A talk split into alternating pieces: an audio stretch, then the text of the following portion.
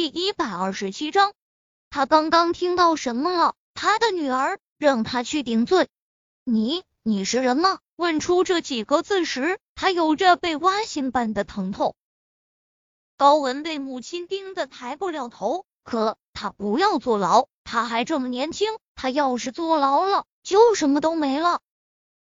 不，他跪在地上，用力磕着脑袋。头与地面碰撞出的声音，一声接一声的传入到高母耳中。妈，求你了，现在只有你能救我了。天那么黑，那司机根本看不清我长什么样。我们身高、体型都差不多，长得也像。你去顶替我，肯定没人发现。妈，你救救我！高母看着面前的女儿，老泪纵横，表情呆滞。这是报应来了吗？当初做了那些个坏事，所以这是来报应了。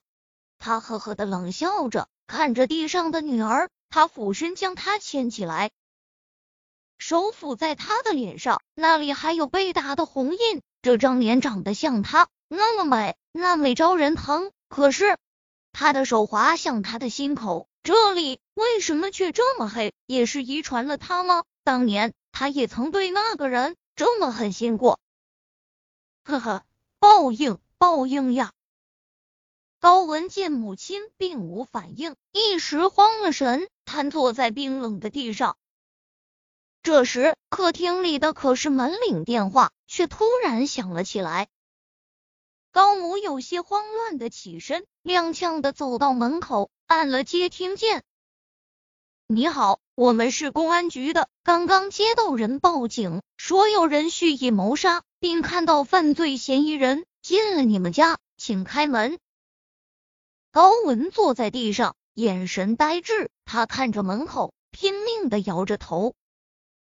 高母这边声音平静的回答道：“警察同志，等等，我叫人来开门。”这边快速的拉起坐在地上的高文。进了房间，妈，高文不敢看高母，还愣着干嘛？把衣服脱了，换给我。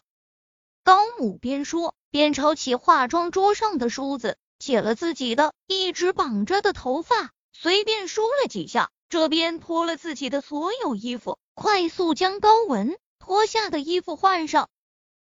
妈，你一会儿。你就告诉警察说我和你哥哥吵架了，跑出去了，知道吗？说完，高母转身就出了门。